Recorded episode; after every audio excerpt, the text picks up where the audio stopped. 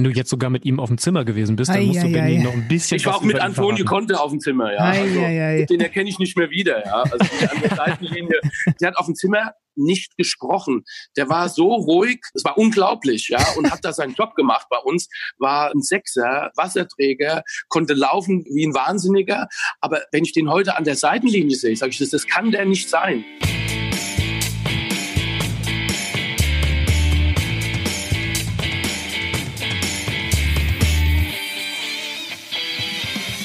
Kicker meets the Zone, der Fußball-Podcast. Präsentiert von BWin mit Alex Schlüter und Benny Zander. Studio im Dachgeschoss ist auch eine Riesenidee. Liebe Freunde, es ist wieder soweit. Herzlich willkommen zu einer neuen Sommersoiree. Kicker meets the Zone. Schön, dass ihr wieder mit dabei seid. Nehmt euch eine kalte Capri-Sonne, lehnt euch zurück. Alex Schlüter würde sagen, das ist ein Wetterchen da draußen, da kannst du zwei draußen machen. Mein Gott, ist das heiß! Also da hast du einmal eine 3 vorne beim Thermometer stehen und schon willst du auswandern in Richtung Polarkappen oder was. Dir kann man es auch nicht recht machen. Ich hoffe, euch geht's besser. Es ist, es ist, du, wo bist du denn? Du bist bei dir zu Hause, ne? Das ist ja einigermaßen Altbau und so. Der Schlüter wohnt ja in einem Schloss, ist ja alles äh, gut temperiert bei dir.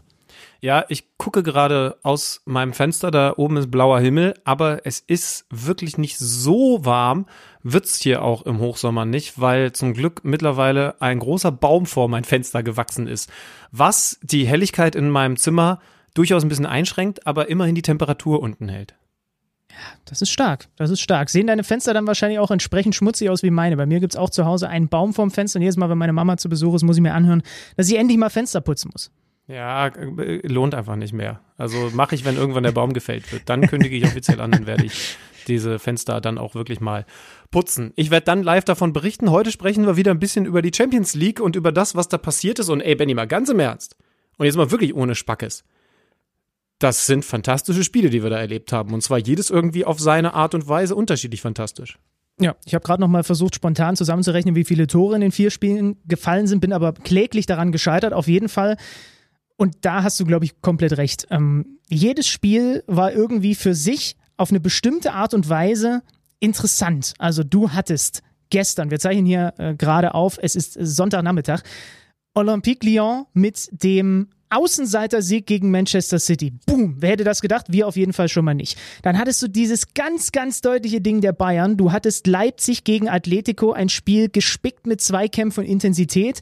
Und, und dann hattest du. späten Tor und im späten Tor. Und dann hattest du, apropos späte Tore, noch Paris, was Atalanta Bergamo 2-1 rausklingelt. Also das muss ich auch sagen. Ähm, das war sehr unterhaltsam. Muss man einfach mal so sagen. Ich habe mich in den letzten vier Tagen, an den vier Abenden sehr, sehr gut unterhalten gefühlt von diesen Fußballspielen. Ja, ich ebenfalls. Klar, kann man jetzt wieder damit kommen. Äh, mit Fans wäre das alles noch zehnmal besser. Aber man hört schon so ein bisschen durch, dieser Modus findet so langsam seine Anhänger, ne?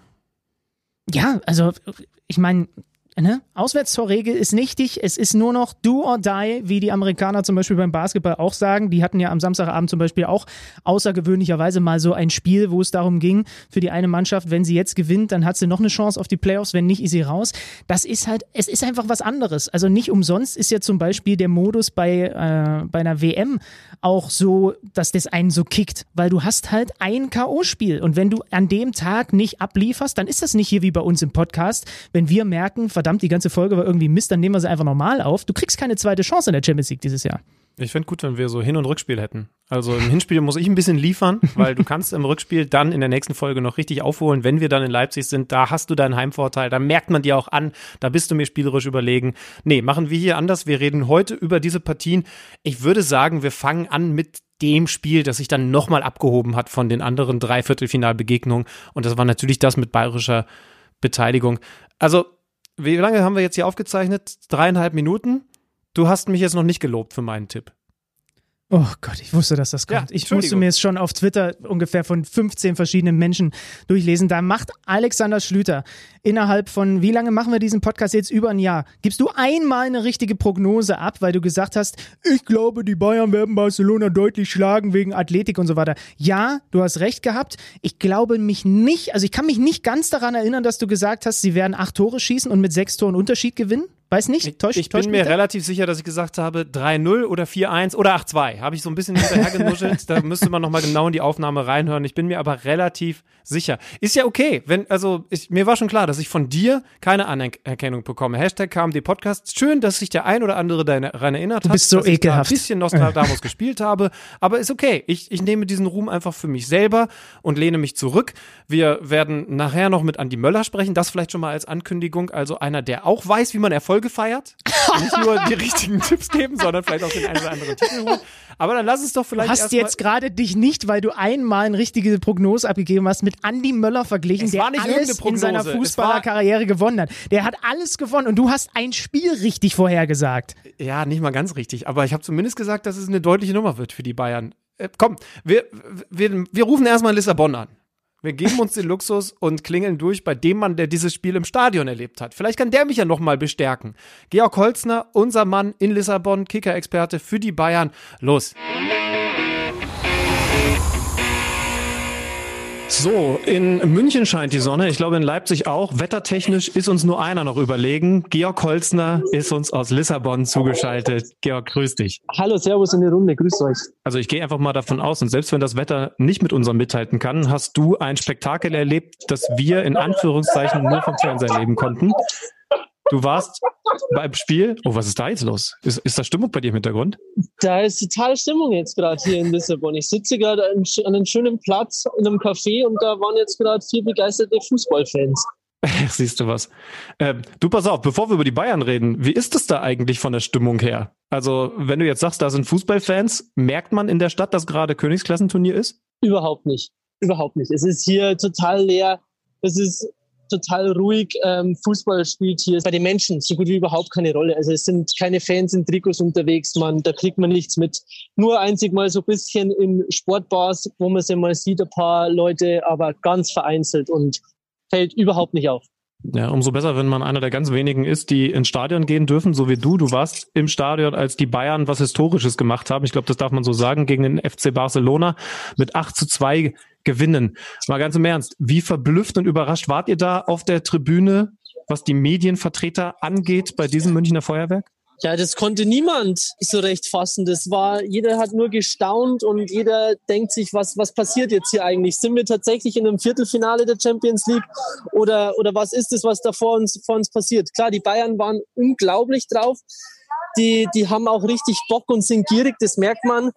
Aber, aber Barcelona war halt irgendwann auch echt erschreckend. Es war, es ist keine Mannschaft mehr, die da auf dem Feld stand. Es ist eine Ansammlung von ein, zwei, drei Einzelkönnern, aber nicht mehr mehr darüber hinaus. Es war wieder beeindruckend zu beobachten, diese Gier, diese, diese Fokussierung, die du auch gerade angesprochen hast.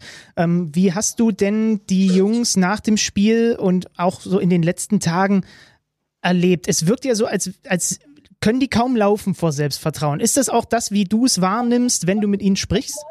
Generell die Spieler beim FC Bayern und auch der Trainer Hansi Flick, die sind, die sind so klar in der, im Kopf, habe ich das Gefühl. Die wissen, die wissen irgendwie genau, was da, was da gerade passiert. Die, die sind in einem Flow. Da gibt's kein Links, kein Rechts, sondern die marschieren geradeaus auf alles da hin und zu und durch. Selten, dass ich sowas, sowas erlebt habe von, von ganz hinten bis nach ganz vorne. Also grandios. Wie sind überhaupt äh, die Bedingungen für euch Journalisten da vor Ort? Du hast uns gerade im Vorgespräch schon verraten, du hast mit äh, Kalle Rummenigge gerade noch ein, ein Interview äh, geführt, das dann im Montagskicker erscheinen wird. Aber wie nah kommt man denn als Kicker-Reporter äh, im Moment da in Lissabon überhaupt an die Bayern-Spieler oder an Hansi Flick generell ran? Ja, er ist, die, die Mannschaft ist schon, schon abgeschirmt. Das ist ja auch richtig und ist ja auch klar, weil da geht es um Hygienemaßnahmen, da geht es um das Sicherheitskonzept, dass das Ganze eingehalten wird. Das ist völlig okay. Für uns ist es dann so, dass wir mit Spielern zuge zugeschalten werden zu, zu Presseterminen, dass wir Runden haben, Pressekonferenzen auch mit dem Trainer und alles weitere verfolgen wir sonst einfach aus dem Stadion. Aber die, mhm. der Kontakt entsteht über, über Videokonferenzen. Also es ist nicht so wie in der BBL oder wie wir es jetzt so ein bisschen in der NBA erleben, dass die äh, Leute zwar in Quarantäne sind, aber die Journalisten denen dann schon immer mal über den Weg laufen. Äh, du, du triffst dich dann eher in der Journalistenrunde und ihr habt da eine gute Zeit und schaut dann, wann ihr mal mit den Bayern sprechen dürft, ja?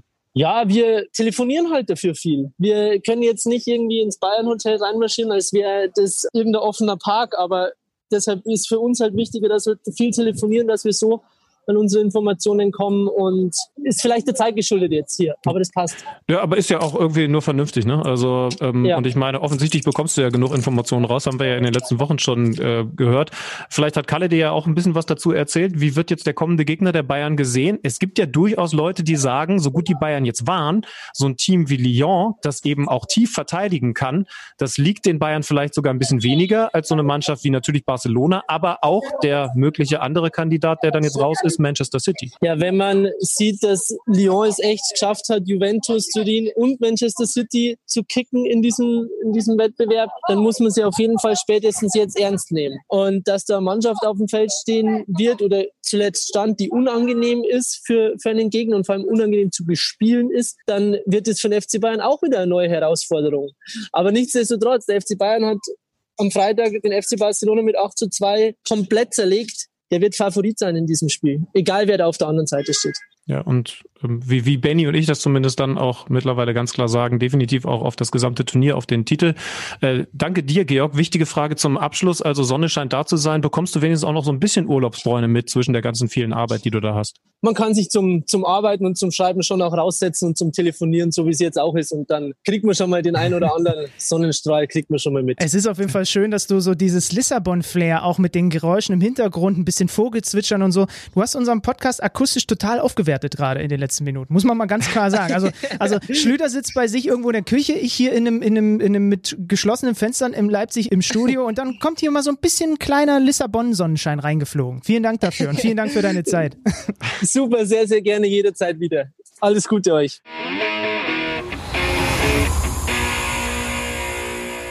So, das Vogelgezwitscher ist wieder weg. Das Vogelgequatsche, das war ein kleiner Diss, Schlütenmann. Das bleibt natürlich euch erhalten, auch für den Rest dieser Folge. Alex Schlüter ist natürlich weiter mit dabei.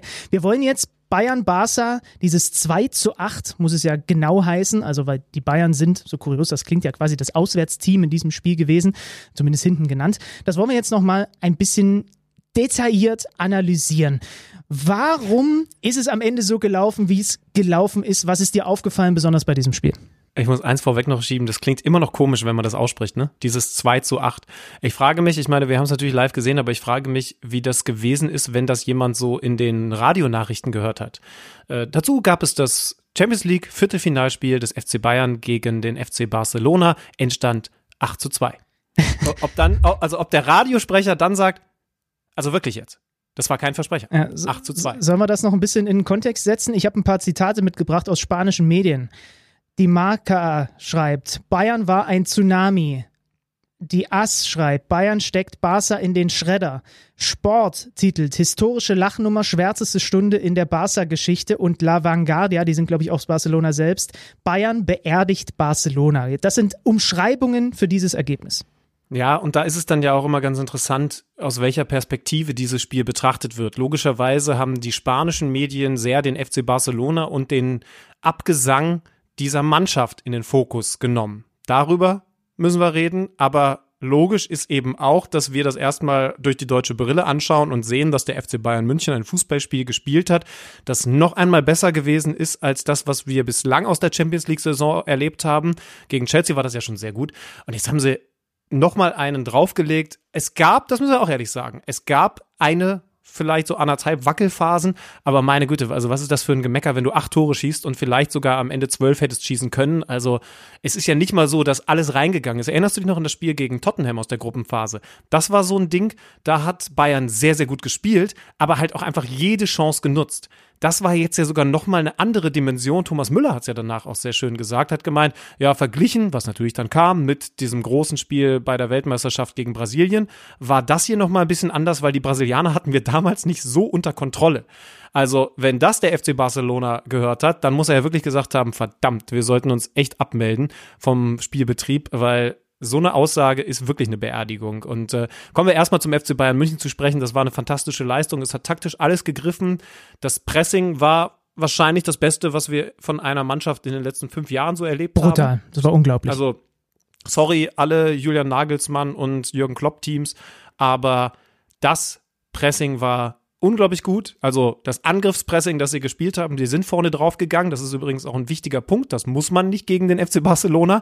Das hat aber der FC Bayern mit diesem Selbstverständnis und eben auch dieser Klasse. Und zwar nicht der Klasse am Ball, sondern der Klasse im Anlaufen gemacht und hat den FC Barcelona komplett überfordert, ging hinten bei Marc-André Ter Stegen los. Auch das Gegenpressing war exzellent. Da finde ich dann gerade diese Galligkeit hervorzuheben, dass sie unglaublich energisch die Räume eng gemacht haben. Übrigens, wenn man jetzt noch mal einen Schritt detaillierter reingeht, ich glaube, dass wir uns das vor dem Spiel am Mittwoch in der Vorberichterstattung auf der Zone auch noch mal ein bisschen genauer anschauen werden. Da ist ja dann Per Mertesacker unser Experte. Übrigens, glaube dürfen wir verraten, ne? Am Donnerstag dann auch bei uns hier im Podcast, mit dem wir dann noch mal ganz genau drauf schauen werden. Die Bayern, wir werden es da noch mal ein bisschen genauer betrachten, haben sehr auf die Ballseite verschoben bei diesem Pressing.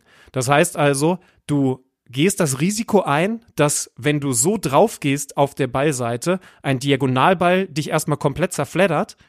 Das, was die Bayern aber hingekriegt haben, ist immer so viel Druck auf den Ballführenden, sagen wir jetzt einfach mal den Rechtsverteidiger zu bringen, dass der nicht in der Lage ist, einen ruhigen Diagonalball rüber auf die linke Seite zu spielen, sondern dass alles nur unter höchstem Stress zu tun. Und schaut euch zum Beispiel nochmal das erste Gegentor an, also den Treffer von Thomas Müller, der selber in der eigenen Hälfte den Ball erobert, weil Busquets zugegebenermaßen auch einen Schweinepass spielt, aber eben auch so gestresst ist, dass er den Ball nicht rüberspielt, wie er es eigentlich hätte tun sollte, hätte tun sollen, sondern eben nur über vier Meter so einen Pass spielt, den Müller dann abfangen kann und daraus entsteht dann das erste wunderbare Tor. Denn das, Benny, kommt ja noch dazu. Es war nicht nur eine taktische Meisterleistung, eine unglaubliche Willensleistung. Sie waren ebenso unglaublich gallig, sondern die einzelnen Tore kann man ja nur feiern. Ja, und damit im Grunde mit der kompletten Offensive von Bayern, mit dieser Dynamik, mit dieser Wucht, egal ob Nabri, ob Müller, Perisic, Lewandowski, das hattest du ja tatsächlich vorhergesagt da kam Barca überhaupt nicht zurecht. Also das hat sich ja teilweise so angefühlt, als wären die Verteidiger, ja natürlich auch dem geschuldet, wie du sagst, durch die Ballgewinne, wie ist dann eine Situation, die die Bayern dann offensiv halt ausnutzen. Aber teilweise hat sich das ja angefühlt, als hättest du bei den Bayern-Spielern auf schnell Vorspulen gedrückt und bei den Barca-Spielern auf so verlangsamt abspielen. Also die kamen damit ja überhaupt nicht zurecht. Und das ist schon... Angefangen hinten bei Testegen. Ne? Auch angefangen bei dem. Normalerweise musst du ja sagen, über die letzten Jahre ist Barcelona, ja, ich weiß nicht, wie oft sie auf ein Pressing dieser Qualität getroffen sind, aber eine Mannschaft gewesen, die in der Lage ist, durch ihre individuelle Qualität diese Pressing-Nummern auch aufzulösen, wie du sagst, eben noch im rechten Moment den genau richtigen Diagonalpass zu spielen oder eine Linie zu überspielen, indem man vielleicht auch, das geht ja nicht nur, gut, wenn die Bayern das natürlich so kompakt machen, ist es schwierig. Das geht ja nicht nur, indem du den Ball irgendwo drüber chippst, sondern du kannst ja auch dann, wenn du wenn es denn irgendwo eine Lücke gibt, weil vielleicht die Abstände beim Pressing eben nicht so passen, kriegst du ihn vielleicht auch mal durch so eine Linie durchgespielt, auch wenn das natürlich total schwierig ist. Und eigentlich hat Barca über Jahre ja diese Qualität gehabt, um sich eben gar nicht erst so stressen zu lassen. So, und die Bayern haben das aber in einer Art und Weise in dem Fall gemacht, wie du sagst, hinten angefangen bis nach vorne weg. Beeindruckend. Den Spielverlauf nachgezeichnet, du hast es auch schon ein wenig erwähnt, ganz früh die Führung durch Müller nach drei Minuten, dann dieses unglückliche Eigentor durch Alaba und dann diese Phase, wo du gesagt hast, Wackelphase, muss man ganz ehrlich sein. Chance Suarez und vor allem der Pfostentreffer von Barca, da kann es auch plötzlich 2-1 für Barcelona spielen. Wie sich das Spiel dann entwickelt, ist vollkommen wurscht. Nur einmal erwähnt haben sollte man es schon. Wenn der Ball dann nicht an den Pfosten geht, führt Barcelona dann plötzlich und dann geht das Spiel, glaube ich, am Ende nicht 8 zu 2 aus. So musst du dann halt auch mal das im Endeffekt könnte man sagen, haben sich die Bayern halt auch dieses Glück, dass der an den Pfosten geht, durch diese Arbeit, die sie da ringsherum mit dem Spiel gemacht haben, erarbeitet. Und sie waren nicht in den Griff zu bekommen. Dann auch Fonzie Davis. Was war das bitte für eine Vorlage vor dem 5 zu 2 auf Kimmich da auf Außen gegen Nelson Semedo? Das ist ja angeblich auch kein schlechter Spieler den er da so aussteigen lässt. Und äh, vor allem auch das wieder aus dem Stand, wie der beschleunigt mit diesem kleinen Wackler und dann zack Richtung Grundlinie. Ey, da waren so viele Dinge drin, wo du da saßt, auch als jemand, der ja nun kein Bayern-Fan ist und dir dachtest, boah, also mir ist bei, bei manchen Szenen ist mir einfach gefühlt das Gehirn explodiert, als ich das gesehen habe, was die Bayern da gemacht haben. Das ist schon. Aber pass krass. auf, pass auf, jetzt ist Punchline-Time. Da bin ich jetzt sehr gespannt auf deine Reaktion. Mhm. Also, erstens, da glaube ich, sind wir uns einig, selbst wenn Barca, und da hast du recht, das hätte passieren können, ein zweites Tor macht, gewinnt Bayern dieses Spiel. Mhm. Nicht so klar, aber, ne? Nicht 8-2, aber ich glaube, dazu waren sie einfach viel zu überlegen du hast recht, nicht 8-2, aber ich glaube, sie gewinnt dann sehr, sehr sicher trotzdem und auch nicht nur mit einem Torvorsprung, glaube ich. Aber egal. Folgendes. Die Vorarbeit von Fonzie Davis wird überschätzt. die Vorarbeit von Goretzka zum Gnabry-Tor wird immer noch unterschätzt. ja, ähm, das ist ein bisschen. Ich verstehe es wirklich. Lass mich einen Satz mm. mehr ausführen. Goretzka war für mich phänomenal, den Ball da hinzuchippen. Ja, ja. Mit, also ich meine, ihr habt es ja wahrscheinlich alle vor Augen. Ich, äh, ich, ich war völlig fasziniert. Unglaubliches Ballgefühl, den musst du genau dahin bringen, dass der über den Verteidiger, ich glaube Longley war es, drüber wegfliegt und dann Gnabry in den Fuß. Und wohlgemerkt und, halt auch nicht zu weit, dass er dann schon genau. wieder zum Torhüter geht. Das ist die Schwierigkeit ja, genau. bei diesem Ball.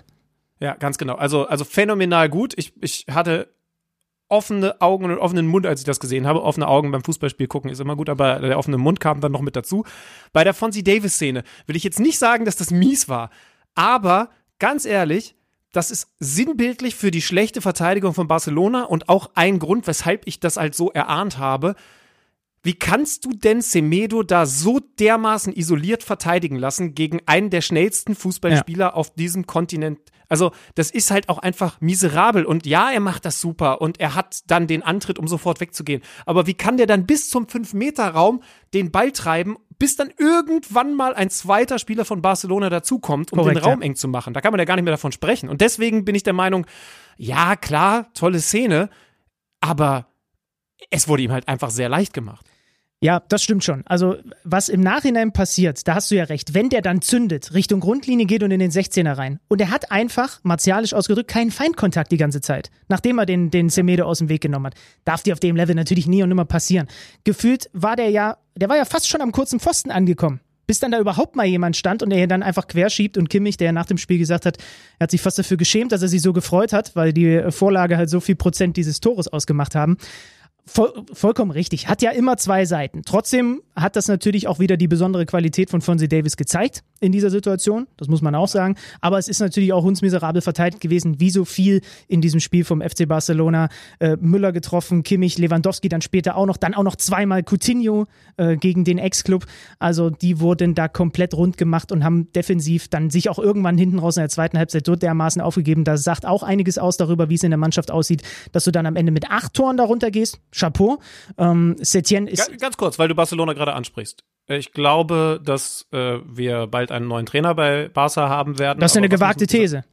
Ja, genau. Da, da, werde ich mich wieder mit rühmen in der kommenden Folge, wenn Kike Setien dann nicht mehr im Amt ist.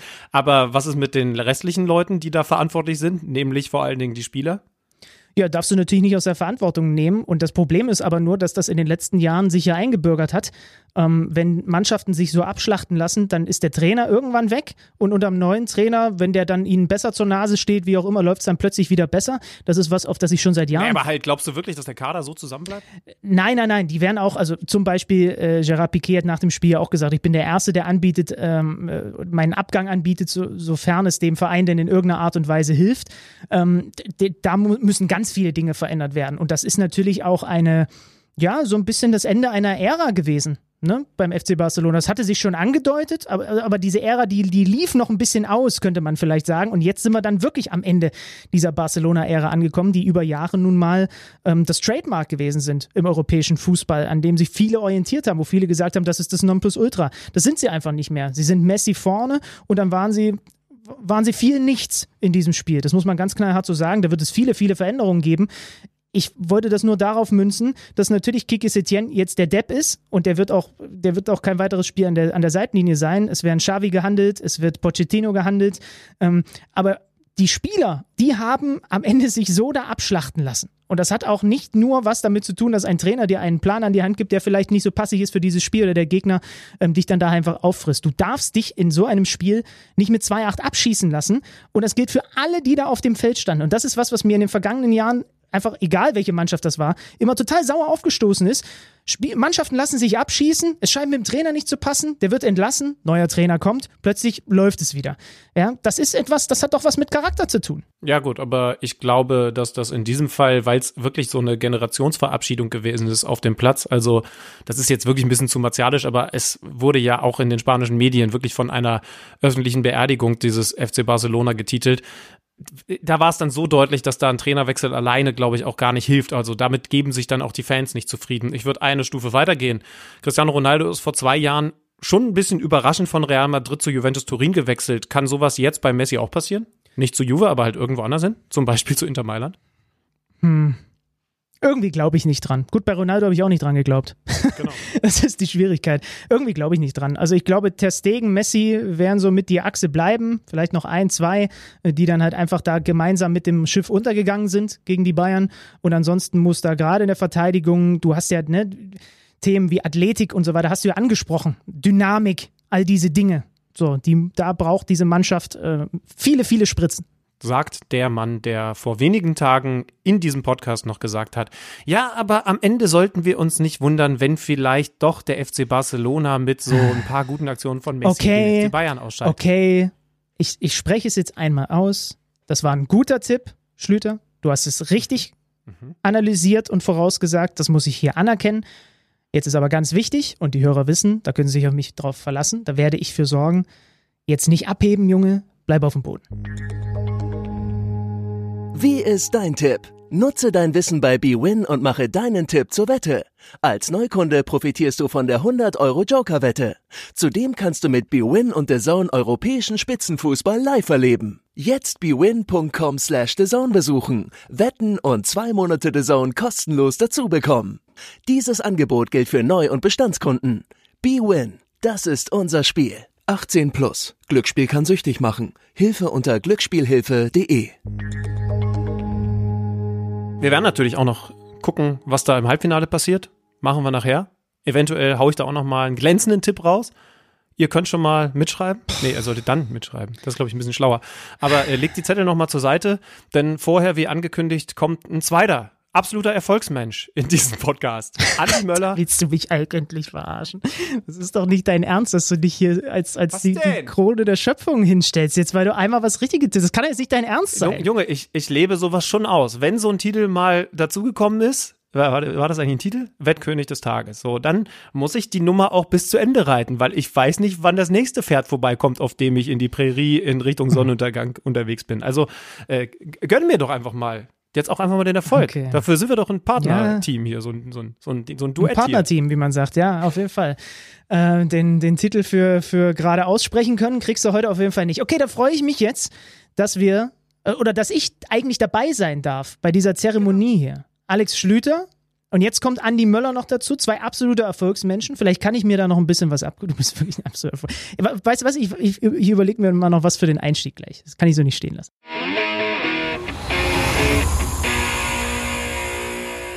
So, bevor wir gleich offiziell unseren Gast der heutigen Folge vorstellen. Ein kleines, super innovatives Spiel, was wir uns überlegt haben. Es trägt den Namen Titelcheck. Ich nenne jetzt einen Titel und wer ihn gewonnen hat, der darf ganz laut hier rufen. Deutscher Meister. Hier. Deutscher Pokalsieger. Hier. Champions League und UEFA Cup Sieger. Hier, hier. Welt- und Europameister. Hier, hier. Bezirksligameister Staffel Braunschweig-Wolfsburg. Hier, hier drüben. so, hat jemand die Punkte mitgezählt? Ich glaube, ich bin knapp hinter dir, Andi. Aber ich, ich, habe das Gefühl, du hast den Titel geholt. Benny Zander hat ja. kein einziges Mal hier gerufen. Das wollen wir festhalten. Ja, aber du weißt, Titel ist Titel. Ne? Ja. Und äh, jeder Titel hat seine Wertigkeit. Ich könnte noch die Hallenkreismeisterschaft in Westsachsen in den Ring werfen, aber das sind jetzt andere Themen. Also erstmal, äh, Andi, schön, dass du dir Zeit nimmst. Wir haben jetzt auf diese Art und Weise schon gelernt, du hast ein, zwei Titel geholt. Ja, die Bezirksligameisterschaft in der Staffel Braunschweig war nicht dabei, aber wer weiß, also kann ja alles noch werden. Ist es richtig, dass es überhaupt nur eine Handvoll Menschen gibt, die genau diese Titel wie du gewonnen haben? Ich glaube, Jürgen Kohler ist ein anderer davon, ne? Ja, also ähm, ich habe das Glück gehabt, wirklich in meiner Karriere bei dem einen oder anderen Titel dabei gewesen zu sein. Es ging natürlich in, in, in jungen Jahren schon los. 89 mit Borussia Dortmund, äh, deutscher Pokalsieger, dann sicherlich äh, die Weltmeisterschaft 1990 als jüngster Spieler im Kader unter Franz Beckenbauer, die WM in Italien. Hätte mir das jemand vorher gesagt, als, als kleiner, als kleiner Kicker, hat gesagt, du pass mal auf, du wirst bei so viel Sachen dabei sein im Fußball, den hätte ich für verrückt erklärt. Aber da bin ich sehr stolz drauf. Ich muss sagen, das sind wahnsinnig tolle, tolle Erinnerungen. Und ähm, ja, ich ähm, habe eine tolle Karriere gehabt und, und ähm, ja, ich, ich freue mich auch drauf, dass wir auch immer wieder mal so auch drüber sprechen können. Ja, wollen wir natürlich gleich gerne noch machen. Benny und ich haben da einige Fragen zu, weil wir es eben wahrscheinlich in unserer Karriere nicht mehr hinbekommen, äh, da mit dir aufzuschließen. Äh, bevor wir gleich unter anderem natürlich über auch das Champions League Turnier, das du eben, also diesen Titel, den du auch gewonnen hast, reden. Du bist seit Herbst 2019 jetzt Leiter des Nachwuchsleistungszentrums bei der Frankfurter Eintracht. Äh, grundsätzlich, wie hast du dich eingelebt? Ähm, sehr gut eingelebt. Ich bin gut aufgenommen worden von meinen Mitarbeitern. Es ist klar, wenn jemand Neues kommt, ist erstmal ähm, so ein bisschen, bisschen Ehrfurcht da. Was kommt jetzt? Ähm, welche Ideen? Was wird umgesetzt? Welche Veränderungen kommen? Aber wichtig für mich war äh, von Anfang an, und das habe ich auch so gesagt, dass ich ein Teamplayer bin und dass ich jeden mitnehmen möchte, dass jeder sich einbringen kann, den Nachwuchs von der Eintracht voranzubringen. Und das ist ja auch mein Ziel. Deswegen mache ich den Job auch. Ich, ich freue mich über das Vertrauen, was was äh, Freddy Bobic und überhaupt die sportliche Leitung der Eintracht mir übertragen hat. Ich bin bei der Eintracht groß geworden. Ich habe dort die fußballerische Ausbildung genossen. Also ähm, ich, ich kenne mich da aus und ähm, ja, und ich will versuchen, dort auch die Sachen einzubringen, die ich selbst auch in, in jungen Jahren auch erlebt habe und was man vielleicht braucht, um äh, mal irgendwann mal in, in einem großen Stadion zu spielen. Aber letztendlich brauchen wir, brauchen wir ein gutes Team. Wir brauchen sehr gute Trainer, Mitarbeiter. Mittlerweile hat sich ja äh, im Fußball sehr viel verändert. Man kann das jetzt nicht nochmal, ich sag mal, 40 Jahre zurückdrehen. Klar, da ist schon eine Menge, Menge passiert. Aber ähm, ich gehe die Sache sehr selbstbewusst an und, und freue mich ähm, jeden Tag, wenn ich die, wenn ich die jungen Fußballer am Riederwald dort sehe. Das ist vielleicht eh was, was wir in einer unserer Bundesliga-Folgen in den kommenden Wochen und Monaten noch mal ein bisschen vertiefen können. Gerne dann auch noch mal gemeinsam mit dir, weil dieses Thema Nachwuchsausbildung ist ja nun auch nicht von Beginn an alles sofort rund gelaufen, was deine Verpflichtung angeht. Ähm, das sind eh Dinge, die wir auf der Kappe haben. Aber wie gesagt, es sind ja jetzt die Champions League-Wochen und es ist bei uns im Podcast auch so. Also dieses Turnier in Lissabon ist das große Thema, hier auch in den letzten Folgen schon gewesen. Wie hat dir denn der Fußball gefallen, den du da bislang in diesen Champions League-Spielen, die du gesehen hast, so präsentiert bekommen hast? Ja, ich muss sagen, nach dieser Corona-Auszeit bin ich überrascht auch über die Spiele. Sie haben ein wahnsinnig hohes Niveau. Natürlich ist das, denke ich, anders wie sonst. Die Emotionen durch die Zuschauer fehlen natürlich, ganz klar. Aber ich sag mal, ich habe tolle Spiele gesehen und natürlich eins ganz besonders, das Spiel vom FC Bayern München gegen den FC Barcelona. Das habe ich lange nicht mehr gesehen. Das war wirklich ein Spiel, das kann man als Lehrvideo nehmen das war für mich seit längerer Zeit das, das beste Spiel, was ich gesehen habe. Ja, du, wir können da direkt anschließen. Das ist natürlich ein Thema, das wir hier auch schon besprochen haben. Die Bayern, also ich habe vor diesem Spiel schon gesagt, dass ich beeindruckt von dem war, was sie gegen Chelsea gemacht haben. War das für dich dann also auch nochmal eine Steigerung jetzt gegen Barca? Ja, also in diesem Spiel ist so viel drin gewesen. Ich sag mal, die, die Automatismen, die Individualität jedes einzelnen Spielers, das Pressing, die Verteidigung. Also man hat gesehen, da steht ein richtiges Team auf dem Platz und die haben richtig viel vor. Die wollen was gewinnen. Die spielen zusammen, die verteidigen zusammen. Es ist einfach fantastisch, dieser Mannschaft zuzuschauen. Ich denke, der FC Bayern München ist der große Favorit. Äh, klar, wenn man beim FC Barcelona 8-2 gewinnt, ist man in der Lage, alles aus dem Weg zu räumen. Aber äh, wie gesagt, das war für mich wirklich eine Demonstration Demonstration des äh, modernen Fußballs. Wir haben jetzt schon gehört, du hast äh, im Grunde jeden Titel gewonnen, den man gewinnen kann im Vereinsfußball, hast bei einer ganzen Menge großer Spiele auf dem Platz gestanden. Jetzt retrospektiv, welches dieser Spiele löst für dich immer noch am meisten Emotionen aus? Ich glaube, dass jedes Endspiel ähm, seinen eigenen Charakter hat und ähm, Natürlich bleiben die Spiele in Erinnerung, die den höchsten Wert haben. Sprechen wir natürlich von einem Endspiel einer Weltmeisterschaft oder ein Endspiel einer Champions League. Natürlich 1997 Champions League Sieg im Endspiel gegen Juventus Turin. Also das war sicherlich einer meiner Höhepunkte in der Karriere. Aber jedes Finalspiel hat seinen eigenen Charakter und da erinnert man sich gerne zurück. Und man hat in einer Fußballkarriere vielleicht eine Handvoll solcher Spiele und äh, ist klar, Endspiele sind dafür da, um sie zu gewinnen. Da muss man natürlich auch manchmal ein bisschen Glück haben. Ja, ähm, gerade 97 war klar, dass äh, Juventus der große Favorit ist. Und ich sag mal, von zehn Spielen auf neutralem Boden verlieren wir vielleicht neun und gewinnen eins. Und jetzt in einem, in einem Spiel haben wir genau das Ding gedreht und, und werden Champions League-Sieger. Also das macht ja auch den Fußball aus. Die Leute wollen nicht vorher das Ergebnis wissen und wollen vorher nicht ins Stadion gehen, wo sie denken, na ja, der Underdog hat ja so oder so keine Chance. Den Fußball sollte man spannend halten. Emotionen sind sehr wichtig. Und deshalb nochmal zu eurer Eingangsfrage, glaube ich, dass man an der Champions League da auch die eine oder andere Reform ansetzen sollte, weil halt auch aktuell, ich sag mal, der, der Klassenunterschied zwischen den Top-Vereinen und, und den anderen in Europa immer mehr auseinanderklafft. Deswegen denke ich, muss man sich da auch Gedanken machen.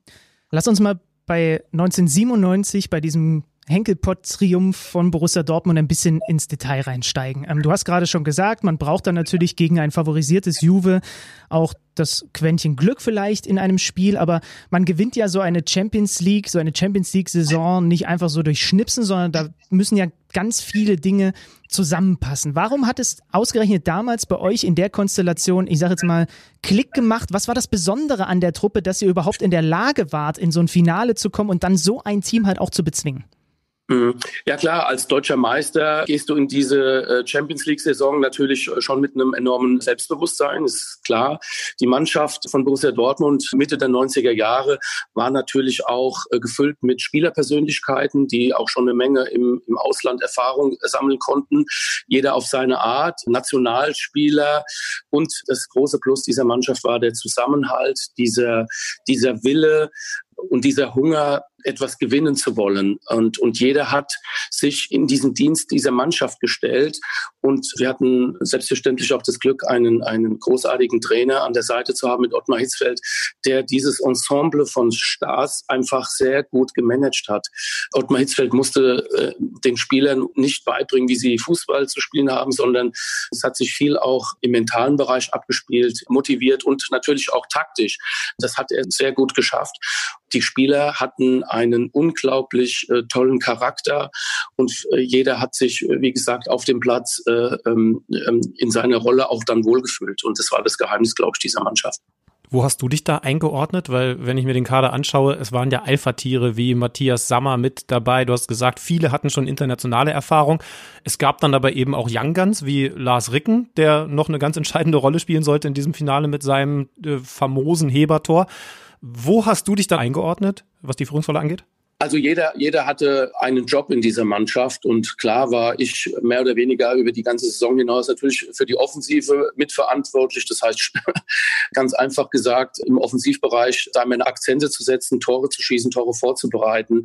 Genau wie Matthias Sammer die Defensive stabilisieren musste und natürlich auch durch seine Vorstöße immer wieder auch da Akzente setzen konnte.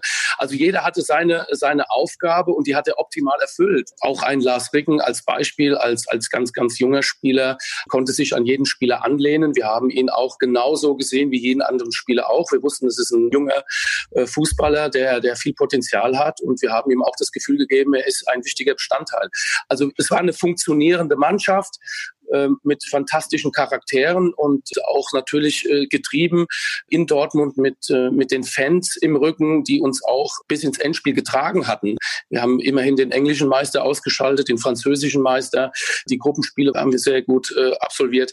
Wir wurden da von, von Sieg zu Sieg katapultiert und wir wussten auch, dass wir stark sind. Und das hat das Trainerteam auch vermittelt, dass wir stark sind, aber nur, wenn wir zusammen das auch erreichen wollen. Anni, wir werden in unserem Leben, Alex hat's gesagt, nicht mehr in den Genuss kommen, sehr wahrscheinlich, mal ein Champions League-Finale zu erleben als Spieler. Deswegen nimm uns bitte nochmal mit rein. 29. Mai 1997, da hatte ich gerade ein paar Tage vorher meinen achten Geburtstag gefeiert. Münchner Olympiastadion. Bei Juve, ich habe nochmal nachgeschaut, so klangvolle Namen wie Zidane, Vieri, Deschamps, und das sind jetzt nur ein paar. Wie war die Stimmung vor diesem Finale bei euch in der Kabine und vor allem, was mich sehr interessiert, was sagt der große Ottmar Hitzfeld einer Mannschaft vor so einem Endspiel? Was hat der euch mit auf den Weg gegeben? Also du weißt, dass es schon ein bisschen länger her ist. Ich kann, ich kann, jetzt nicht mehr so in die Details gehen. Klar sind die Erinnerungen da, aber jetzt nicht mehr, was jetzt zum Beispiel in der Kabine besprochen wurde. Ich will es mal so sagen, es war eine, eine riesen Herausforderung. Klar, im Endspiel zu stehen gegen Juventus Turin in Deutschland, in München, in dem Stadion vom FC Bayern München, dort dieses Spiel zu absolvieren. Also klar, wir waren natürlich bis in die Haarspitzen motiviert und wir hatten einfach diese historische Chance gesehen, in einem Spiel gegen eine ganz große Mannschaft. Du hast es schon angesprochen, mit Namen gespickt. Zidane, Deschamps, Peruzzi, Vieri, gegen italienischen Meister, der sicherlich auch in den 90er Jahren viele Titel gesammelt hat. Wir waren wahnsinnig motiviert und wir hatten einen Trainer, der auch dieses Spiel als, als historische Chance uns auch so vermittelt hat. Es war für ihn auch klar, dass man nicht jedes Jahr in so einem Endspiel steht. Und ähm, er hat uns, denke ich, optimal eingestellt. Er hat die richtigen Entscheidungen getroffen, auch mutige Entscheidungen im Nachhinein. Wir dürfen nicht vergessen, dass Matthias Sammer zum Beispiel in den Wochen zuvor im Halbfinale, Viertelfinale, Achtelfinale nicht von der Partie war. Er war lange verletzt und hat da den, den, den Zuschlag bekommen, im Endspiel den Matthias Feisinger zu ersetzen, der vorher alle Spiele absolviert hatte. Aber er hat halt die individuelle Klasse gesehen in einem Spiel. Matthias Sammer halt als unser Leader in der, in der Defensive und hat sich dafür entschieden und es ist aufgegangen. Also er hat sehr mutige Entscheidungen getroffen auch. Ja, es hat einfach an diesem Tag sehr viel gepasst, aber auch drumherum die Vorbereitung auf dieses Spiel, wie der Trainer uns vorbereitet hat, war, war natürlich auch sehr gut. Und wenn du jetzt einen Vergleich siehst, auch wenn das natürlich sehr schwer ist. Als wir zum Beispiel gestern kurz telefoniert haben in Abstimmung des Termins heute, da standest du bei eurer U15 an der Seitenlinie und du siehst natürlich auch sehr viel, nicht nur jetzt auch die Champions League Spiele im Fernsehen, sondern dann auch, was zum Beispiel bei euch im Nachwuchs so passiert. Wie anders ist der Fußball, der da heute gespielt wird, im Vergleich zu dem, sagen wir mal, in den 90ern, in deiner Hochzeit? Was sind so die signifikantesten Veränderungen oder ist das gar nicht so krass, wie teilweise getan wird? Also ich muss sagen, das Spielfeld ist noch genauso groß wie damals. Die Tore stehen an der gleichen Stelle. Sicherlich hat sich durch die eine oder andere Regelveränderung was verändert. Ihr wisst, damals konnte man noch relativ locker, wenn man mal ein bisschen auf Zeit spielen wollte, konnte man zum Tor, Torwart zurückspielen oder ein Ball wurde auf die Tribüne gekloppt und bis man den mal wieder hatte, hat es auch ein bisschen gedauert. Also es gibt ein paar Veränderungen. Natürlich im athletischen Bereich hat sich einiges getan. Im technisch-taktischen Bereich sicherlich gibt es Veränderungen. Die Mannschaftsteile Teile stehen enger zusammen, es wird mehr im, im Verbund gepresst. Aber ich wurde schon oft darauf angesprochen, gerade auch, wenn ich mich zurückerinnere, 90er Jahre, Eintracht Frankfurt, Dragoslav Stepanovic, wir standen kurz vor der Meisterschaft. Wir haben eine fantastische Saison gespielt und wir haben die Saison über ein unglaubliches Pressing absolviert. Das war in den 90ern sehr, sehr modern. Heute sehe ich das in, in weiten Zügen auch sehr oft. Also wir wussten auch damals, wie gepresst wird, was ein Gegenpressing ist. Und wir haben auch unser Netz gesponnen wenn es heißt, wir müssen jetzt enger stehen, um äh, den Ball wieder zurückzugewinnen. Man kann vielleicht sagen, dass die Spieler mehr geschützt werden heute durch die Schiedsrichter, dass heute öfters durchgegriffen werden, dass die, die, die bösen Fouls nicht mehr in dieser Fülle heute vorkommen. Die Spieler werden, werden meiner Meinung nach besser geschützt wie zu meiner Zeit oder auch sogar vor meiner Zeit. Dort habe ich äh, ganz andere Sachen gesehen. Ansonsten Spieler, die damals gespielt haben, wo ich mich erinnern kann, 70er, 80er, 90er, meine Idole. Ich denke, wenn man die heute implantieren müsste in die heutige Zeit, würden die auch äh, sehr gut aussehen. Die wären auch heute Superstars. Also wenn ich Lothar Matthäus in die heutige Zeit einsetzen würde, würde er sicherlich auch eine dominante Rolle spielen und wäre sicherlich auch einer der Superstars. Da bin ich auch voll bei dir. Ich glaube auch, dass die Top-Leute von damals auch heute noch eine ganz, ganz große Rolle spielen würden. Ich frage mich nur, ob ob die alle auf derselben Position spielen würden wie damals. Nehmen wir mal deine Position, da ist es ja vielleicht sogar am auffälligsten. Äh, also das offensive Mittelfeld im Kader von 1990 von Deutschland standen so Leute wie Thomas Hessler, Pierre Littbarski, Uwe Bein oder eben du, Andreas Möller. Also quasi vier Leute, die sich die Zehnerpositionen geteilt haben, die es heute im modernen Fußball ja bei Vereinen oft gar nicht mehr gibt. Gab es damals als mehr, einfach mehr Jungs wie euch? Da guckst du ja sicherlich in den Jugendmannschaften jetzt auch drauf bei der SGE. Oder würdest du jetzt auch einfach mehr über den Flügel kommen in einem 3-4-3 oder einem 4-3-3 oder so? Ja, also am Ende meiner Karriere wurde das ja auch mal so ein bisschen praktiziert. Ich, ich kann mich erinnern, wie Michael Skibbe dann in Dortmund war, gab es dann auch mal die Diskussion, ob ich nicht äh, äh in einem neuen System mehr im 4-3-3 über Außen kommen kann. Das wurde auch mal ausprobiert, auch unter Nevio Scala kann ich mich erinnern, relativ zum Schluss. Man muss halt schauen, dass man die Spieler auf die Position stellt, wo sie sich am besten entfalten können und nicht so in ein System reinpresst. Klar, das System damals war prädestiniert auf einen Spiel Spielmacher, auf einen Lenker und Denker hinter den beiden Spitzen. Zu meiner Zeit, klar, gab es einen Uwe Bein, gab es einen Mehmet Scholl, einen Thomas Hessler, gab es diesen sogenannten Zehner. Heute gibt es diesen Spielertyp auch, aber nicht mehr in, in dem einen oder anderen System. Ja. Heute muss der Spieler kompletter sein. Das heißt, und offensichtlich muss auch die Defensive heute immer noch auch im Blick haben und sich bei Ballverlust trotzdem auch ins Mannschaftsgefüge mehr einbeziehen lassen. Ich kann mich erinnern, zu meiner Zeit gab es eigentlich nur ein ein Kommando. Das heißt, ich brauchte gar nicht in die eigene Hälfte zurücklaufen. Das müssten andere machen, sondern ich konnte mich voll und ganz auf die Offensive konzentrieren und konnte dort machen, was ich wollte. Also die Position war klar definiert. Alles, was in der anderen Hälfte ist, im Offensivbereich, da konnte ich machen, was ich wollte. Im Defensivbereich, naja, gut, haben sie gesagt, dann helf halt ein bisschen mit hinten. Schau, dass du auch ein bisschen defensiv mithilfst. Das ist heute anders. Deswegen sind ja diese Spielertypen auch mehr oder weniger verschwunden, weil heute das System das nicht mehr so in der Art und Weise hergibt. Aber schade ist es schon. Also wenn ich mich erinnere, dass ihr Spielmacher, diese Zehner, da kam ja dann auch Ende der 90er auch noch und, und sie dann und wie sie nicht alle hießen, das waren die Leute, da hatten wir auf dem Bolzplatz die Trikots von und denen haben wir nachgeeifert. Sogar zumindest in meiner Mannschaft noch mehr als so jetzt diesen klassischen Abschlussstürmern wie Ronaldo und so weiter. Und irgendwie, ja, sind die leider ein bisschen verschwunden. Wer weiß, vielleicht erleben sie ja nochmal äh, eine Renaissance. Das würde mich auf jeden Fall freuen. Wir haben jetzt ja, schon. diese Spieler mit, die, mit dieser Genialität natürlich, was du ansprichst ja. zum Beispiel, dass einer auch ein toller Freistoßschütze Spitze ist zum Beispiel und halt auch Pässe schlägt, ich sag mal, wie, wie, wie es Messi gemacht hat, jetzt auch teilweise durch zwei Leute, schön durch die Gasse durch. Also diese Spieler gab es sicherlich reihenweise, klar. Und das primäre Ziel war immer auch, den gegnerischen Spielmacher auszuschalten. Das ist heute nicht mehr der Fall. Heute gibt es ja auch keine, keine Manndeckung mehr, wie es zu meiner Zeit gab. Also ich kann mich erinnern, ich glaube, die Hälfte meiner Karriere hatte, hatte ich den einen, einen puren Manndecker, der mir äh, bei Anpfiff die Hand gegeben hat und hat gesagt, der Trainer hat gesagt, ich soll hier auf den Füßen stehen. Also heute gibt's das nicht mehr, ja. Und deswegen auch zu der letzten Frage, diese Spiele. Also wenn man heute einen Lothar Matthäus loslassen würde oder, oder einen Andi Möller jetzt und sagt, du hast jetzt keinen Gegenspieler, warum sollte der sich jetzt in der heutigen Zeit dann auch nicht durchsetzen? Ach, es gibt so viele Anknüpfungspunkte noch, was deine Karriere angeht, über die wir sprechen können. Vielleicht holen wir wirklich noch ein bisschen was davon irgendwann mal nach. Du bist dann auch noch von Dortmund zu Schalke gewechselt. Aber äh, lass uns, wenn wir jetzt einmal bei diesen Spielern bleiben, ja, ähm, einmal noch mal kurz in deine Zeit springen bei Juventus Turin. Du hast da mit einem absoluten, für mich Mythos-Spieler zusammengespielt, Roberto Baggio. Hat den wirklich so eine Aura umgeben, wie ich es als kleiner Steppke immer gefühlt habe? Oder konnte man sich mit dem auch ganz normal über 0815 Themen wie das Wetter oder Frühstück unterhalten? Oder war das einfach auch ein Typ, der so ein bisschen losgelöst da durch die Gegend schwebte und wie er es dann auf dem Felde auch gemacht hat? Andi, du kannst jetzt, ein, du kannst jetzt eine Seifenblase bei Benny Zander platzen lassen, wenn das eigentlich ein ganz normaler ja. Typ gewesen ist. Also ähm, ich kann dir jetzt leider kein Trikot mehr besorgen äh, von ihm. ähm, ähm, aber ähm, du hast es ja gesagt, ein Spieler natürlich mit einer unglaublichen Genialität. Also Trapattoni hat mich sogar ins Doppelzimmer gesteckt mit ihm zusammen, dass wir uns kennenlernen, dass wir uns äh, aneinander gewöhnen. Er hat sich schon dabei was gedacht, dass wir uns auf dem Platz auch gut verstehen müssen. Ja, er hat äh, alles mitgebracht. Technisch äh, überragend, Instinktfußballer, Elfmeter, Freistöße, Eckbälle, im Eins gegen Eins, Abschluss. Ja, es war ein, ein fantastischer Fußballer und es war für mich, ich war sehr, sehr stolz, mit ihm zusammen in einer Mannschaft zu spielen. Wir haben den UEFA-Pokal gewonnen, 93.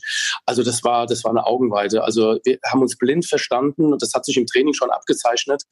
Es ist halt so, gute Fußballer brauchen nicht viel, die verstehen sich, die verstehen sich sofort. Also diese Art von Fußballer, klar, die, die werden, die werden nicht oft geboren, die sind auf einmal da.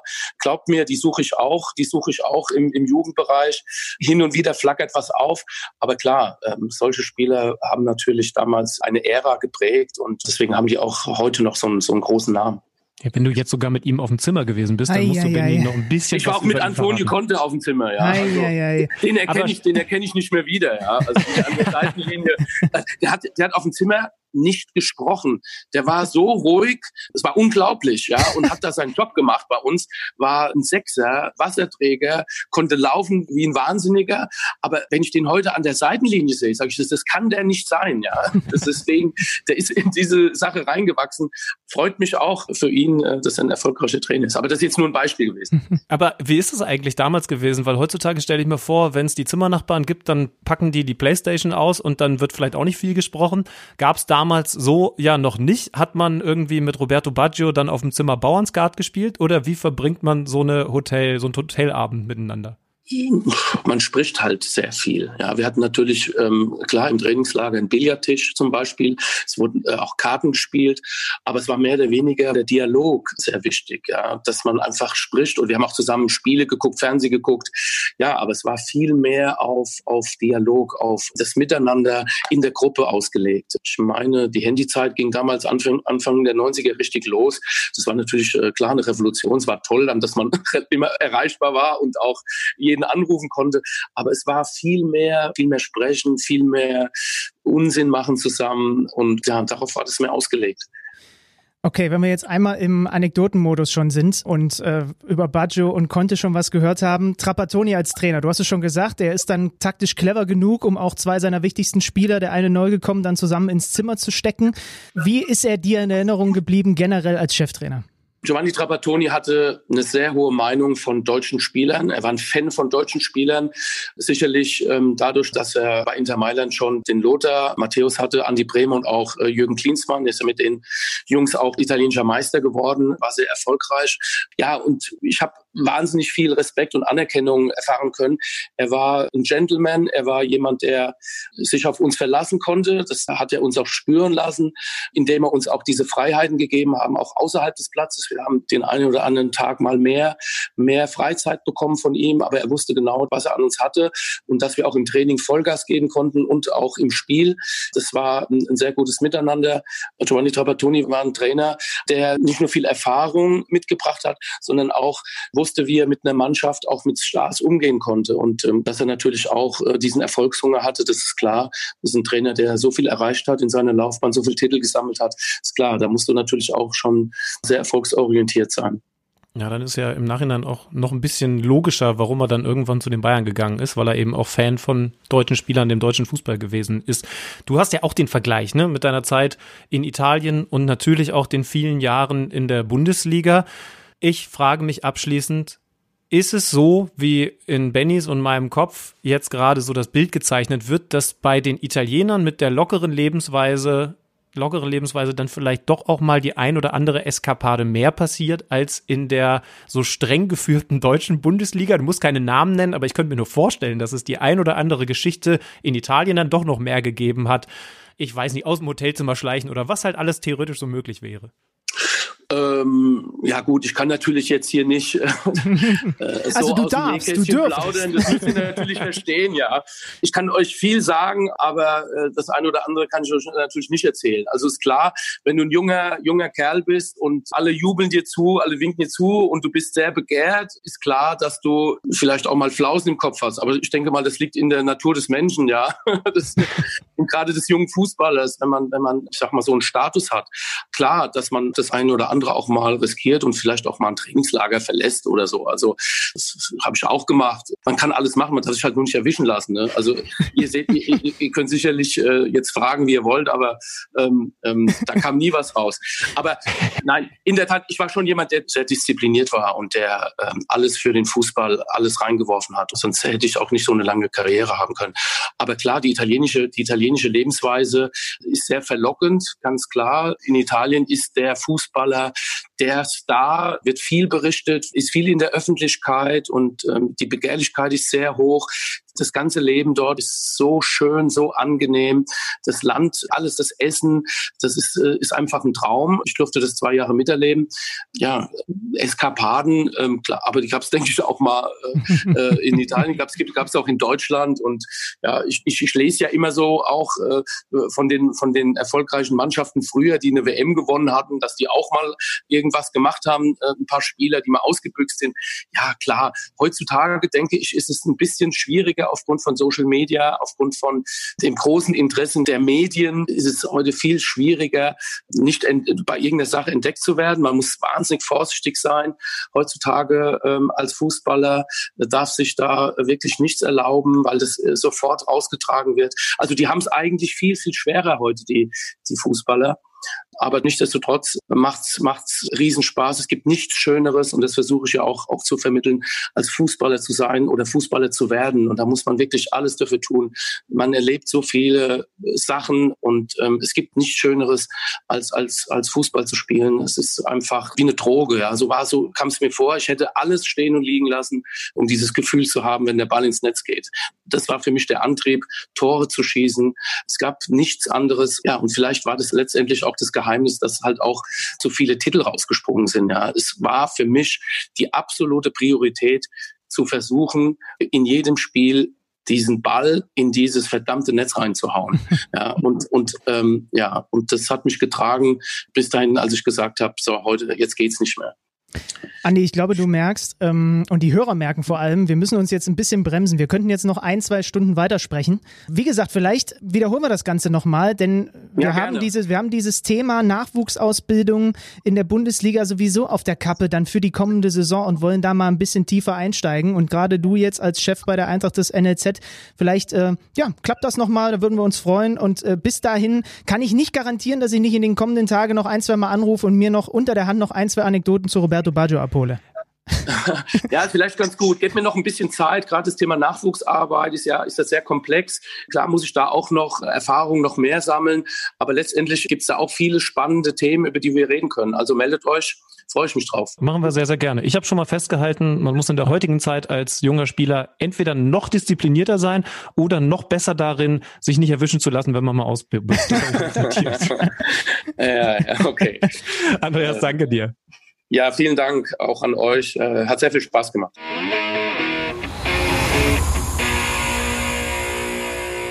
Was ist das Erste, was dir einfällt, wenn du an Roberto Baggio denkst? Seine Frisur. Habe ich mir gedacht. Bei mir ist es noch was anderes, die Kapitänsbinden. Hast du die vor Augen?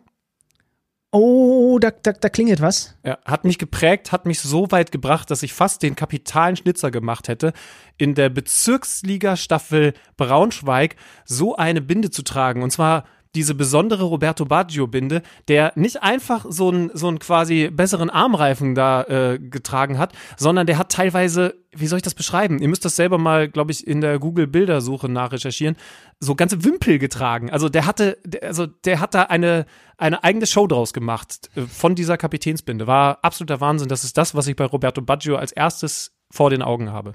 Ist auch underrated. Also kann man auch viel mitmachen eigentlich mit so einer Kapitänsbinde. Wobei wir wollen jetzt hier niemanden dazu animieren, dass da irgendwelche ganz verrückten Dinge jetzt wieder bei rumkommen. Ah Mann, ey, ich will auch mit Baggio auf dem Doppelzimmer. Stattdessen muss ich mit dir Podcast machen.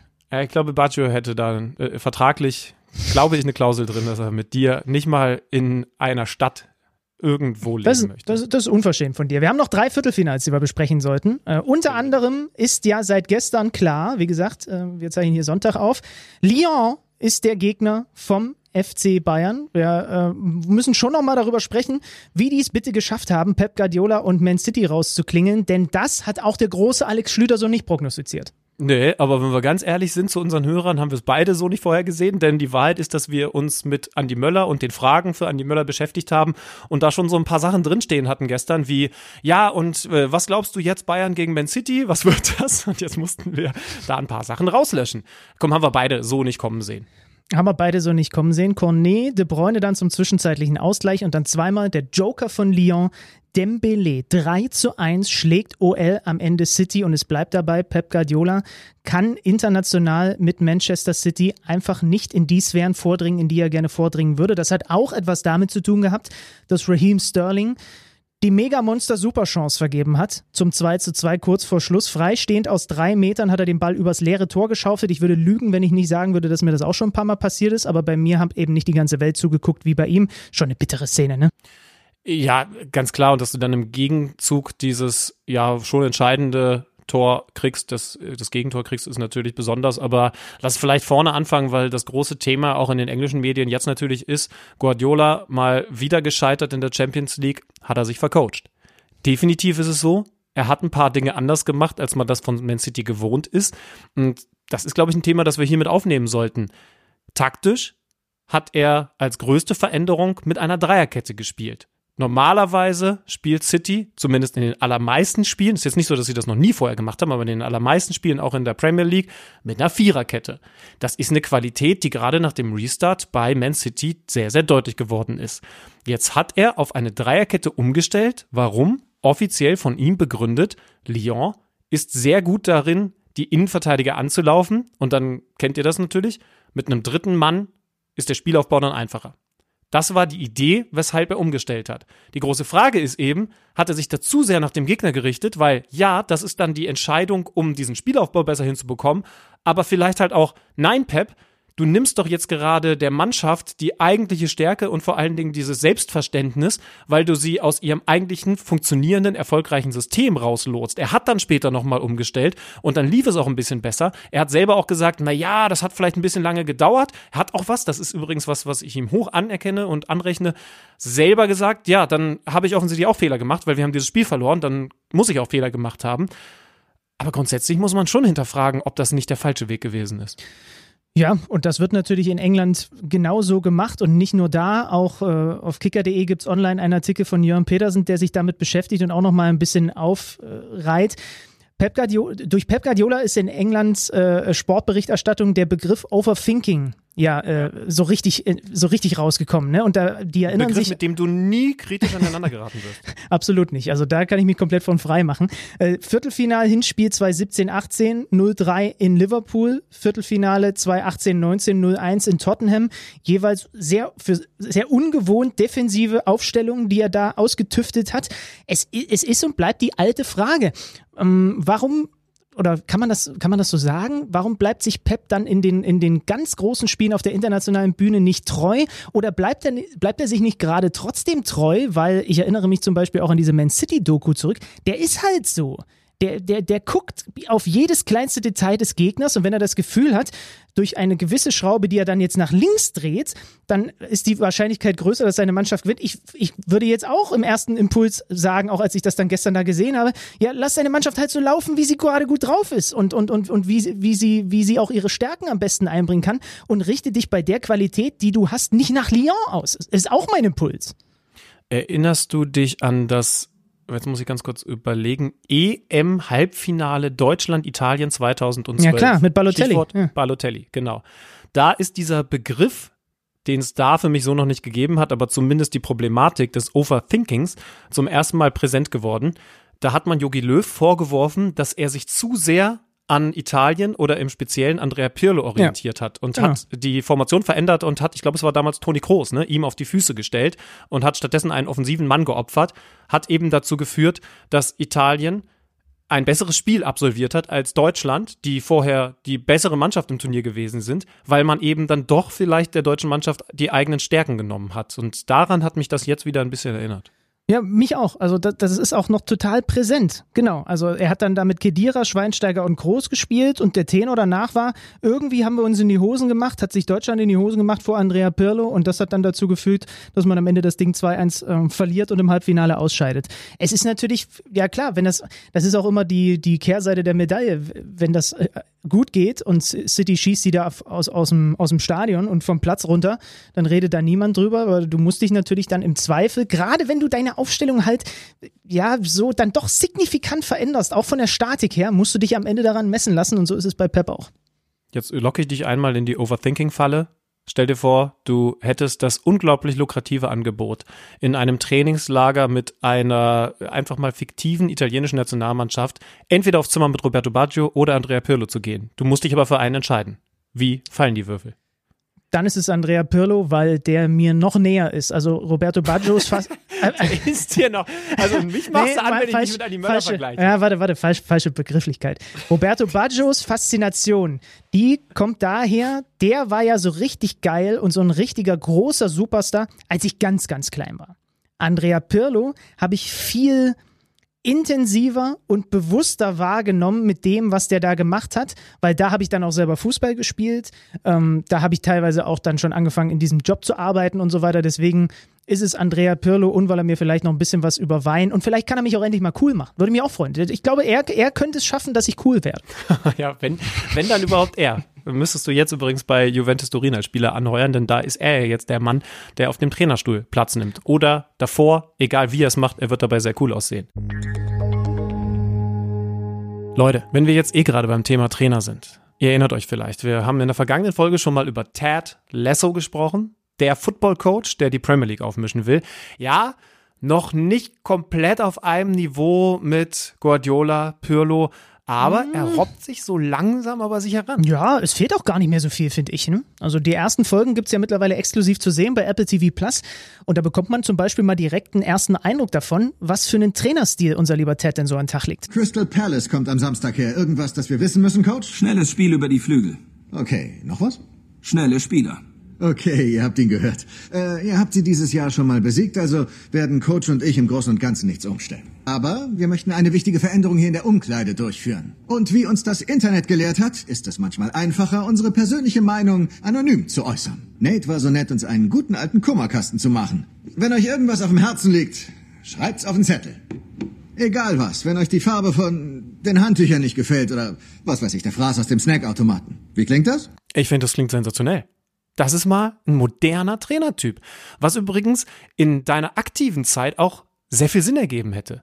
Kummerkasten, allerdings umgedreht, dass es eher für den Trainer ist, der sich dann über dich beschweren kann. Ja, genau, genau, von wegen. Meine Trainer haben mich Quatscher immer geliebt, wobei ich hatte auch einmal so einen knallharten Schleifer, da war nicht viel mit diskutieren, das werde ich nie vergessen. Sommervorbereitung, Konditionseinheit ich sag nur Hockstrecksprünge von Grundlinie zu Grundlinie über Großfeld. Und der saß währenddessen im Klappstuhl im Mittelkreis komplett tiefenentspannt. Ich glaube, das wäre dir mit Ted so nicht passiert. Ted Lasso, die ersten drei Folgen gibt's jetzt seit Freitag exklusiv bei Apple TV Plus. Die haben so viele schöne, tolle Sachen. Schon, ne? Also so ein freier Zugang lohnt sich. Es ist ein Traum. Schliemann, wir haben noch über zwei Viertelfinals der vergangenen Tage in der Fußball Champions League zu sprechen. Und natürlich eins mit deutscher Beteiligung, was ja sehr erfreulich ausgegangen ist aus deutscher Sicht. RB Leipzig hat sich durchgesetzt. Wir haben ja nun dieses Duell mit Atletico Madrid in der vergangenen Woche ausführlich, nicht nur mit Julian Nagelsmann, sondern auch mit Oliver Hartmann durchgekaut. Sie haben sich durchgesetzt. Sie haben sich vor allem, ist das der richtige Begriff dafür, durchgebissen durch dieses Spiel? Nee. Also ich, findest du? Also ich also, finde zumindest, sie haben sich, das war das, was, worauf ich am neugierigsten war. Es war zu sehen, dass sie sich gewehrt haben und nicht mhm. reagiert haben auf all die Dinge, die Atletico versucht hat äh, hinzuschmeißen, um eine Reaktion zu provozieren. Sagen wir mal so. Okay, stimmt. Ja, ja, da hast du recht. Also sie, sie haben Paroli geboten, haben wir ja auch vorher drüber geredet. Und Julian Nagelsmann hat sich ja da auch im Interview drüber geäußert. Und das haben sie gut gemacht. Offensichtlich hat er ja dann auch Simeone draußen Paroli bieten müssen. Etwas komische Geschichte, ne? Hat er bei den Kollegen bei Sky zumindest andeutungsweise gesagt. Ist auch, glaube ich, verständlich, dass er da jetzt dann nicht zu viel drüber gesprochen hat. Aber er hat es offensichtlich vor dem Spiel verpasst verpasst, Diego Simeone Hallo zu sagen, was man ja eigentlich macht. Und dann wollte er das in der Halbzeitpause im Kabinentrakt nachholen und da muss irgendwas vorgefallen sein, was ja jetzt irgendwie nicht so schön für Nagelsmann gewesen ist. Angeblich hat er ihn aber nicht beleidigt, sondern andere Sachen gemacht. Da frage ich mich, was, was macht denn ein Diego naja, Simeone?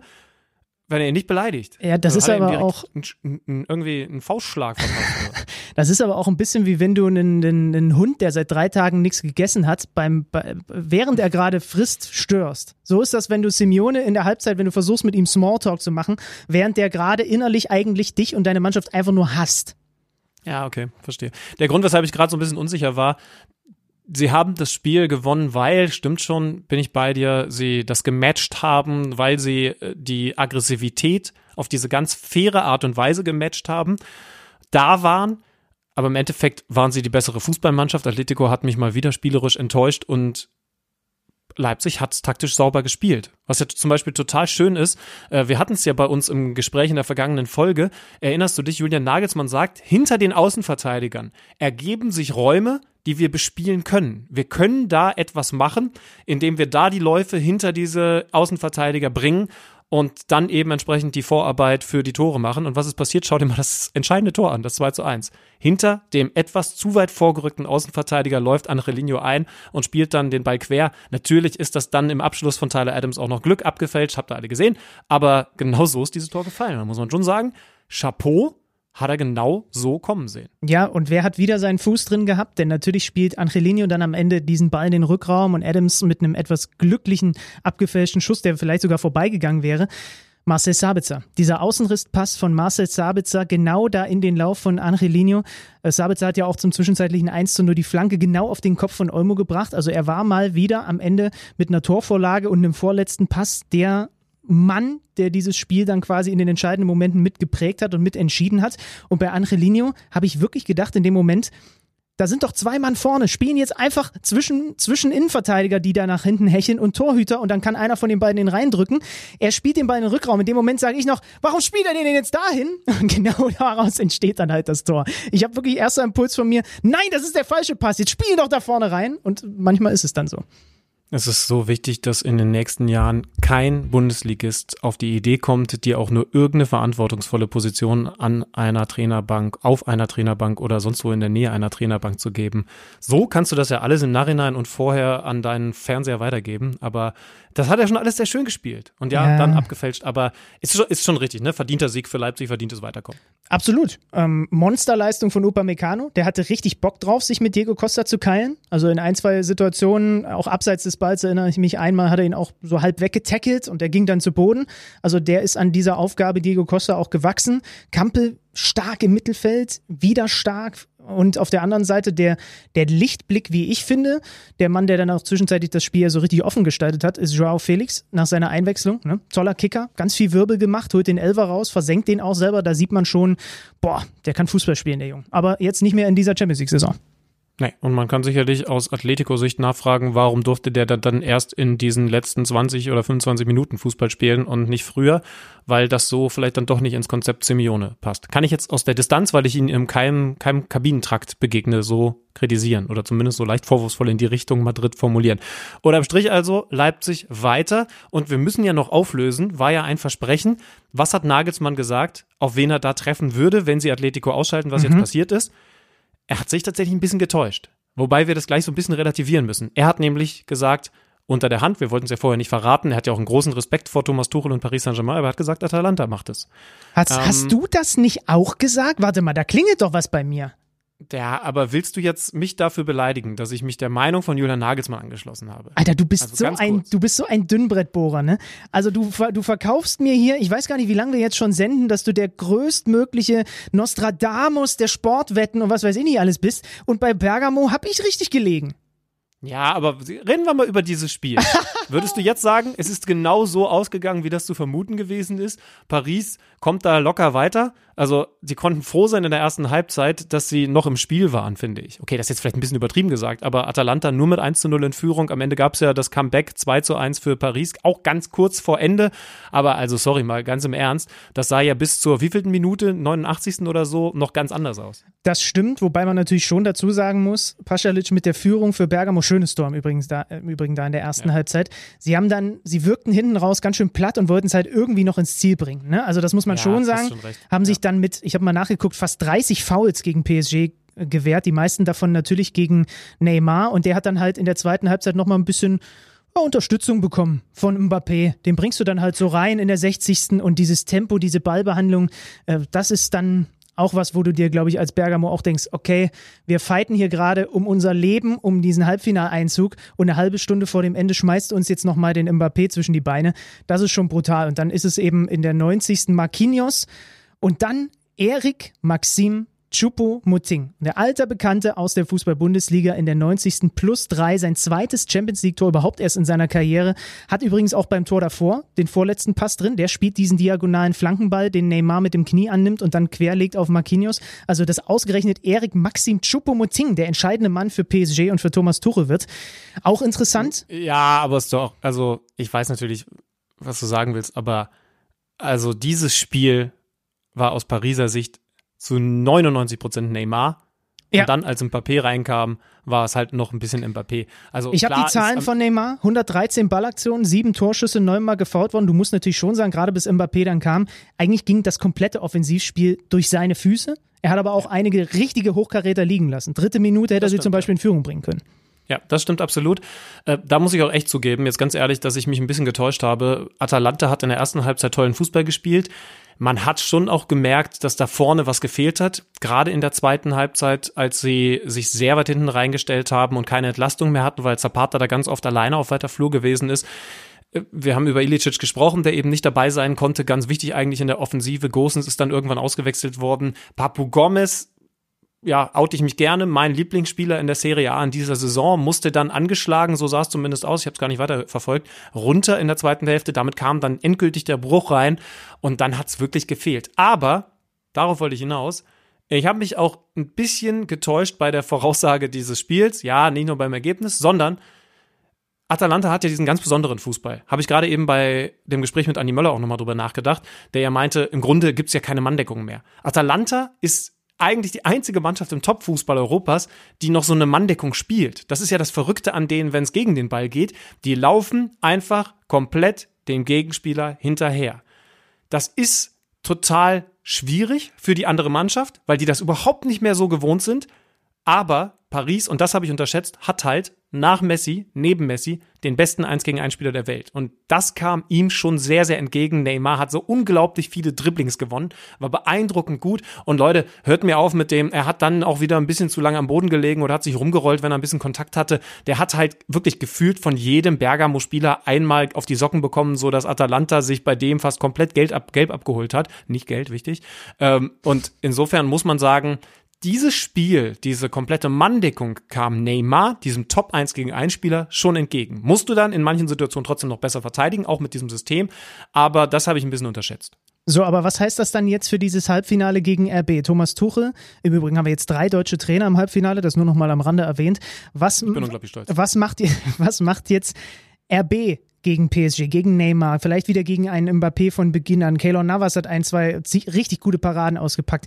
Ist jetzt die, der Spielansatz von RB etwas, was Neymar und seinen Jungs eher wehtut? Ja, total. Also deswegen habe ich Leipzig auch vorne. Sie werden natürlich nicht Manndeckung spielen, sondern da bleiben sie bei der RB-Philosophie, müssen das im Mittelfeld so verteidigen, wie sie das gegen Atletico auch gemacht haben, aber müssen natürlich damit klarkommen, dass das ein völlig anderes Fußballspiel werden wird. Also Schlüssel quasi gegen einen völlig anderen Gegner trotzdem mit dieser Aggressivität auftreten. Mhm.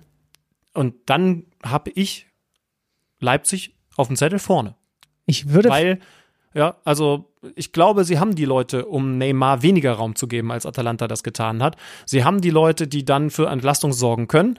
Sie werden weniger Ballbesitz haben als im Spiel gegen Atletico, aber es ist ja nun nichts Neues, dass das bei Leipzig durchaus auch völlig okay ist, wenn sie dann am Ende die Räume nutzen, um so Angriffe zu fahren wie der, den sie jetzt dann zum Siegtreffer genutzt haben. Ich muss sagen, vom Gefühl her gehe ich auch fast mit RB.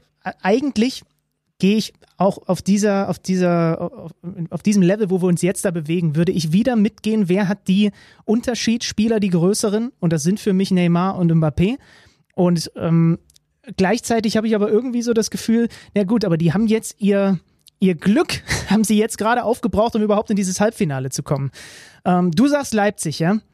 Ja. ja je, nee, je länger ich drüber nachdenke, ich bleibe dabei, wenn du Neymar und Mbappé im Kader hast, da muss bei Leipzig sehr viel, sehr ideal laufen. Ansonsten können die in einem engen Spiel, werden die in einem engen Spiel auch da vielleicht wieder den Unterschied machen. Man muss natürlich ehrlich sein, dass Mbappé jetzt von Beginn an zu erwarten ist und das wird das Spiel schon auch nochmal verändern. Das hat man gemerkt, dass er reingekommen ist mit dieser zusätzlichen Geschwindigkeit. Das hat denen vorher komplett gefehlt. Da war es nur Neymar, dann waren es Neymar und Mbappé. So enttäuschend Icardi und die Jungs da vorne, Sarabia, die auf dem Platz standen, aber doch irgendwie nicht teilgenommen haben, gewesen sind. Mit Mbappé bist du dann nochmal 50 Prozent besser und da ist ja wohl zu erwarten, dass er von Anfang an dabei sein wird. Könnt ihr übrigens auf The Zone schauen, genauso wie das zweite Halbfinale Dienstag und Mittwoch. Das zweite Halbfinale, dann die Bayern nicht gegen deinen Titelfavoriten. Sorry, dass ich die Spitze nochmal rausholen muss. Manchester City. Die sind jetzt raus und stattdessen Olympique Lyon. Ich habe ja Georg vorhin schon die Frage gestellt. Ist das eventuell bei der aktuellen Überform der Bayern sogar der unangenehmere Gegner? Weil Man City würde mitspielen. Können sie anders gar nicht. Sie würden das ähnlich spielen wie Barcelona. Nur natürlich etwas besser. Lyon wird ein anderes Fußballspiel an den Tag legen. Also, bei Juve Lyon haben wir uns schon vertan. Bei City Lyon haben wir uns schon vertan. Bei den Bayern und Lyon werden wir uns nicht vertun, weil ich glaube, wir gehen beide wieder mit den Bayern als Favoriten und dieses Mal ist dann Endstation für Lyon. Ja, du darfst die auf keinen Fall unterschätzen. Ja, die haben dann jetzt halt auch mal eben den zweiten daraus gekegelt, aber für die Bayern wird es so nicht reichen. Die werden es ihnen schwer machen. Das wird, es sei denn, du kommst jetzt wieder mit so einer verrückten Nostradamus-Prognose um die Ecke, kein 8 zu 2. Aber am Ende muss der FC Bayern diese Hürde aus dem Weg räumen. Punkt. Ja, komm, jetzt, dann, dann trauen wir uns jetzt. Ich will einen konkreten Ergebnistipp. Bayern-Lyon 4 zu 1. Okay, genau das wollte ich auch tun. ähm, ja, okay, da gehe ich drüber, 5-1. Meine Güte. Paris gegen RB 2-1 für PSG. Ja, okay, wollte ich. Nee, okay, dann tippe ich es genau, ja, genau andersrum. Und dann hätten wir ein Finale mit dem Bayern, wo wir uns einig sind, und beim anderen Halbfinale müssten wir gucken. Du hättest dann ein deutsches Finale in der Champions League in Lissabon und ich hätte Tuche gegen die Bayern. Auf jeden Fall zwei deutsche Trainer. Ist das nicht toll? es ist mir kackegal. Aber egal. Ähm, also unterm Strich, ich glaube, das ist nochmal schön hervorzuheben freuen wir uns gewaltig drauf, ne? Weil, äh, also, wir haben das ja schon während der Geisterspiele in der Bundesliga gesagt. Das ist alles irgendwie anders, aber ich bin gerade ganz happy, dass das, was da auf dem Rasen stattfindet, und wie hat Andi Möller gesagt, der ist halt immer noch gleich groß, dieses Spielfeld gleich groß und die Tore stehen immer noch an denselben Orten. Und da machen die Spieler im Moment ganz schöne Sachen draus. Ja, also das werden zwei sehr, sehr schöne Halbfinals. Dienstag und Mittwoch beides live zu sehen auf The Zone, die entsprechende Begleitberichterstattung natürlich beim Kicker und wir sind dann mit Kicker Meets The Zone, dem Podcast mit dem Rückblick aufs Halbfinale, auf die beiden Halbfinals und mit dem Vorausblick aufs Finale am Donnerstag wieder da und dann, du hast es schon verraten, gemeinsam mit dem The Zone Champions League Experten mit Per Mertesacker. Freue ich mich auch schon drauf, weil wir werden da mal wieder gemeinsam aufzeichnen am Donnerstag. Stimmt, du kommst ins sonnige München mhm. und ich kann dir schon versprechen, wir machen das hier nicht im Dachgeschoss.